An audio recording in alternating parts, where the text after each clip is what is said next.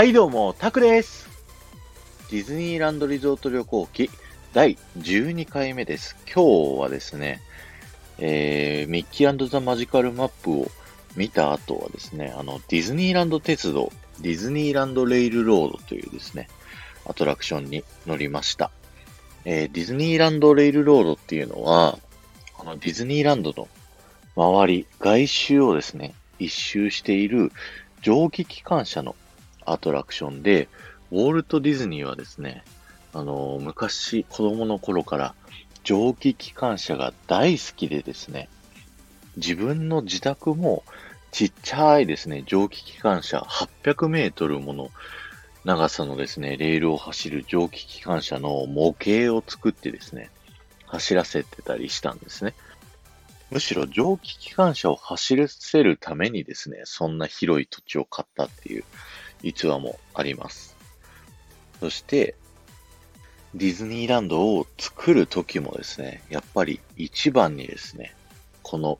園内に蒸気機関車を走らせたいということでですね、ウォルト・ディズニーの強い思いがですね、込められたアトラクションになります。えーそしてですね、このアトラクションは移動手段として使えるようになっていて、駅が4つあるんですね。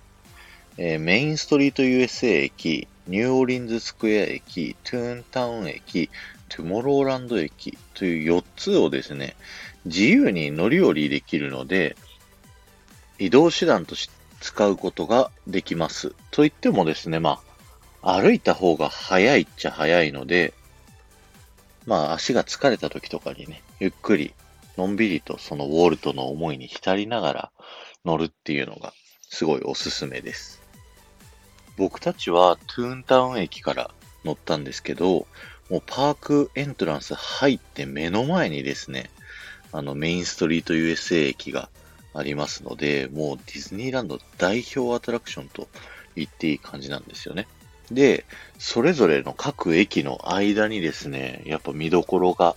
あってですね、それを今日はちょっと話していきたいなと思います。まずメインストリート駅からニューオーリンズスクエア駅に行くときなんですけど、こちらはですね、あの、ジャングルクルーズのコースの横を通っていくので、ジャングルクルーズのですね、アトラクションをちらっと覗くことができます。といってもほとんどジャングルなんでも木に囲まれているうちにですね、ニューオーリンズスクエア駅着いちゃうんですけどね。で、ニューオーリンズスクエア駅では、あの、まず駅に注目してほしいんですけど、駅って耳を澄ましていると、カチカチ、カチカチって音が聞こえるんですよ。これは、モールス信号というですね、あの、昔の人の通信手段ですね。何をですね、送っているか、この信号で。というとですね、これは、ウォールト・ディズニーがディズニーランドが開園した時にですね、行った演説をモールス信号に変換して流させていただいております。えーこの場所へ来ていただいたすべての皆さんへようこそ。ここは年配の人たちには過去の思い出が蘇り、若者たちには未来への希望とチャレンジする心を持てる場所です。というですね、スピーチの言葉をモールス信号にして流していますので、よかったら聞いてみてくださいね。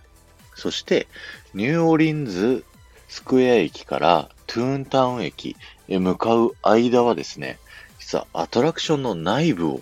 通っていくんですけど、何のアトラクションに乗るかっていうと、スプラッシュマウンテンの内部に入っていきます。で、こちらスプラッシュマウンテンの最後のですね、落下を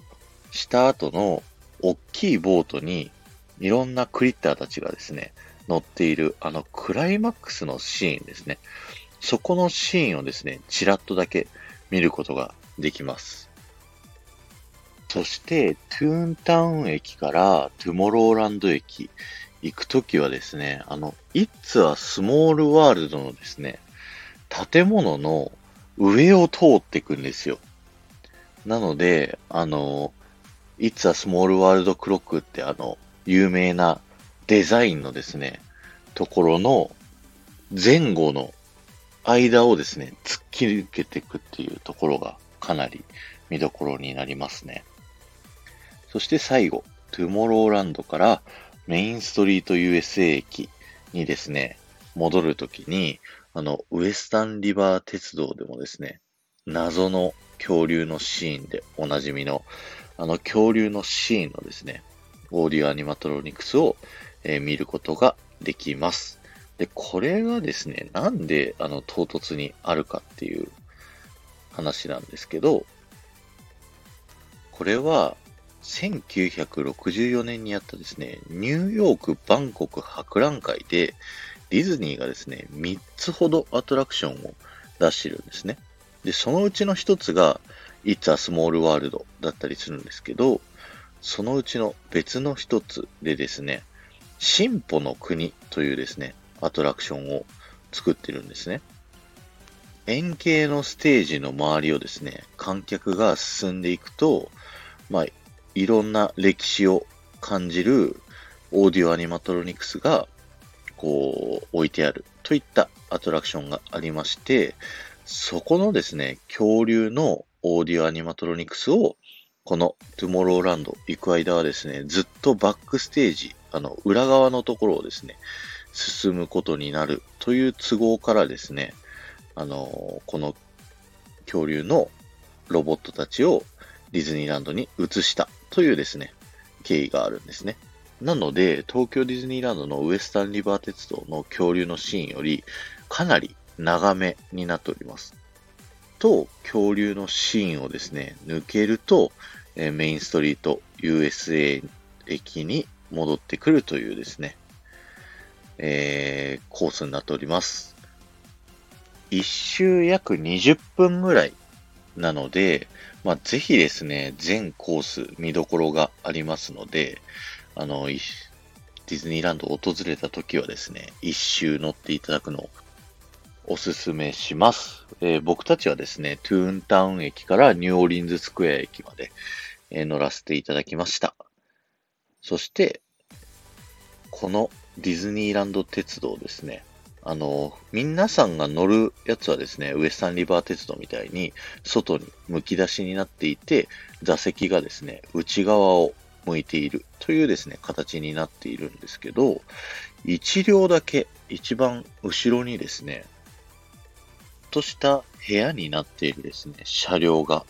あるんですけども、こちらですね、リリーベル号と言いまして、ウォルト・ディズニーが家族でこのディズニーランド鉄道に乗るときにですね、乗ったりだとか、あとはいろいろなですね、お客さんですね、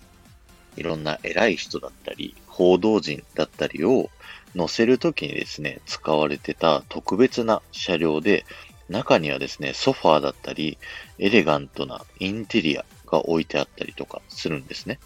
で、一般のゲストはこちら入ることはできないんですけど、でも、実際のディズニーランド鉄道の一番後ろの車両にですね、くっついているので、見ることはできますので、よかったら見てみてくださいね。で、このリリー・ベル号っていう名前なんですけど、リリーっていうのがウォルト・ディズニーの奥さんの名前になっているんですよね。